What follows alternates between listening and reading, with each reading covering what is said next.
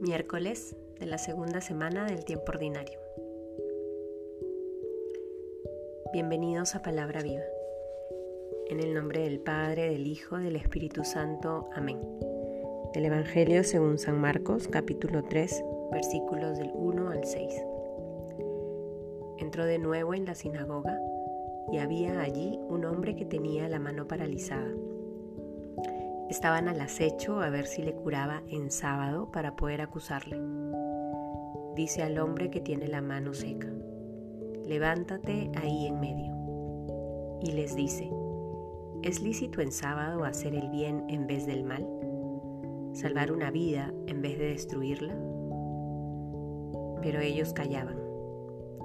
Entonces, mirándoles con ira, apenado por la dureza de su corazón, dice al hombre, extiende la mano. Él la extendió y quedó restablecida su mano. En cuanto salieron los fariseos, se confabularon con los herodianos contra él para ver cómo eliminarle. Palabra del Señor. Seguimos siendo testigos del actuar de Jesús, nuestro Maestro. Y hoy la enseñanza que nos regala es clarísima ya viene en discusiones con los fariseos porque sus discípulos no ayunan, porque arrancan las espigas en sábado. Y esta vez aparece en escena un hombre que tiene la mano paralizada. Y Jesús lo mira, se compadece de él y quiere curarlo. Pero es sábado y sabe que los fariseos lo están mirando.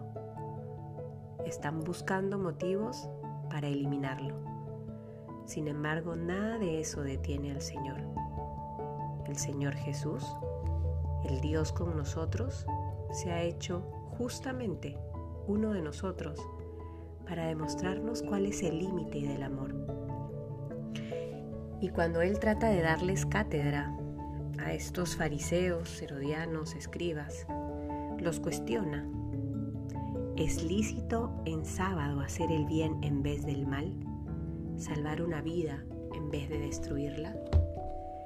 Y creo que en este cuestionamiento que hace Jesús está el corazón del mensaje que hoy el Señor te quiere regalar, nos quiere regalar. El motivo de nuestra vida en relación a los otros es en todo momento buscar hacer el bien es en todo momento salvar una vida, no destruirla. Que todos los días podamos ser cada vez más como Jesús. Que cuando nos encontremos con las personas con las que compartimos el día a día, podamos descubrir la manera de hacerles bien acercarles un poco esa salvación que Dios nos regala.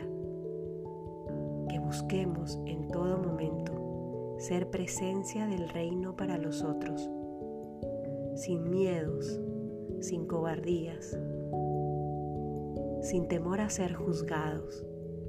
El Señor sabía que estaba dando motivos para que lo persigan y para que lo eliminen.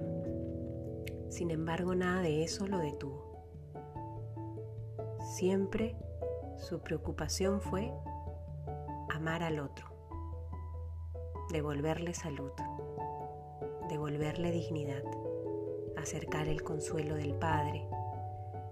Que sea esa también nuestra motivación en esta vida.